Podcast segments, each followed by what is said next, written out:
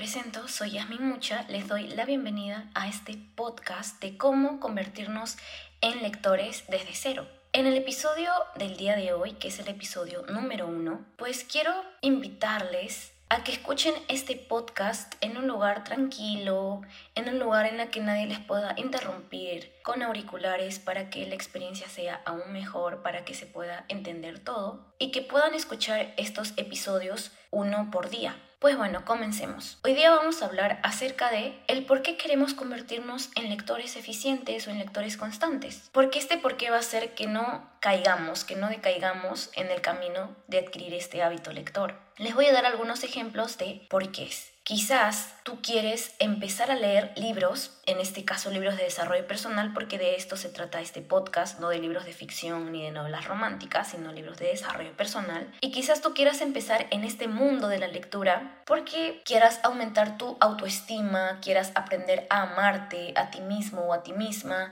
porque quieras desarrollar una mentalidad millonaria o una mentalidad más positiva, porque quieras aprender acerca de la ley de atracción, de cómo atraer lo que deseas, de cómo cumplir tus sueños, tus metas, o quieras simplemente adentrarte más en el mundo de la espiritualidad, porque es algo que te llama muchísimo la atención, todo esto de la metafísica cuántica, etc. Entonces, tú tienes que tener un porqué mayor, un porqué que te mueva, un porqué que haga que te levantas cada día y quieras leer. ¿Me entiendes? En mi caso, a mí me gusta leer desde siempre y yo desde muy chiquita leía libros, pero libros de novelas románticas. A los 15 años yo me metí a la aplicación de Wattpad y leía fanfics acerca de mi artista favorito en ese tiempo. Y claramente no eran libros de desarrollo personal, eran libros pues de entretenimiento, pero me gustaba leer y me quedaba horas y horas leyendo. Y no lo hacía constantemente, lo hacía simplemente cuando me daba la gana de hacerlo, cuando podía, porque yo no tenía estos libros en físico, sino que eran libros digitales, porque es en una aplicación. Siempre me ha gustado leer las cosas que me llaman la atención, no cualquier cosa tampoco.